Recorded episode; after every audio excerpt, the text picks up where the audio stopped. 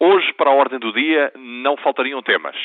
Eh, um dos quais tem a ver precisamente com uma revelação ligada ao caso de Camarate, numa altura em que se completam quase 26 anos sobre a morte do Dr. Francisco Sá Carneiro, do Dr. Eh, Adelina Mar da Costa e de todos os outros ocupantes do avião que teve, enfim, digamos, o acidente ou lá o que quer que seja, naquela noite fatídica de 4 de dezembro.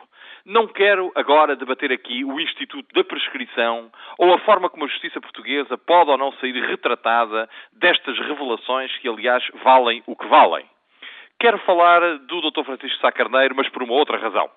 Pelo facto de a Ordem dos Advogados, assinalando mais um aniversário da morte deste advogado, deste político, deste primeiro-ministro, que foi precisamente o Dr. Francisco Sá Carneiro, a Ordem dos Advogados lhe ir atribuir a medalha de ouro a distinção mais elevada que temos para entregar a quem, pela sua obra, pela sua conduta, pelas suas intervenções, pelo seu papel na sociedade portuguesa, contribuiu para o desenvolvimento, o enraizamento e a consolidação de valores que consideramos essenciais para o Estado de Direito.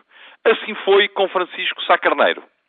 Podemos ter concordado com ele ou não ter concordado com ele. Na política é assim. Às vezes concorda-se, outras vezes discorda-se. Muitas vezes estamos alinhados e muitas vezes estamos também desalinhados, porque somos de partidos diferentes, temos concepções políticas diferentes. Somos sociais-democratas, somos democratas cristãos, somos comunistas, somos socialistas, somos lá o que sejamos.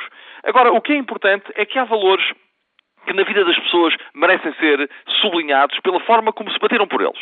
E Francisco Sá Carneiro, enquanto advogado, no Congresso de 1972, na época ainda da ditadura, bateu-se pela reforma do processo penal, que é um assunto que não nasceu agora há dois ou três anos atrás, bateu-se pela consagração dos direitos, liberdades e garantias das pessoas, nomeadamente dos arguídos, dos queixosos, bateu-se pelo papel do advogado, bateu-se também, enquanto deputado, pela liberdade de imprensa, bateu-se pela liberdade de associação, exigiu que as pessoas pudessem falar livremente, exigiu que as pessoas pudessem exprimir o seu pensamento sem terem medo de sofrer represálias e retaliações.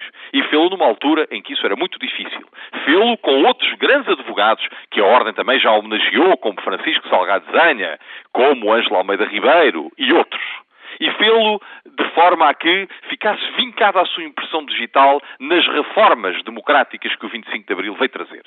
É isto e por isto que vamos saudar Francisco Sá Carneiro. É isto que queremos recordar dele, do combatente pela liberdade, do combatente pela democracia, do combatente pelos direitos fundamentais, daquele que não se atemorizou quando era mais fácil acomodar-se e estar escondido atrás de uma situação social, profissional, simpática, porventura até para muitos, invejável. Sá Carneiro foi um lutador indómito, repito, concorde-se ou não se concorde com aquilo que disse ou com aquilo que fez.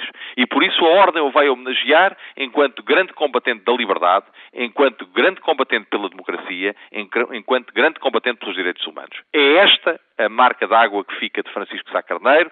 É por isso que eu creio que, mais de qualquer outra razão, no dia 4 de dezembro, agora, daqui a meio dúzia de dias, o devemos recordar e homenagear. Muito boa tarde.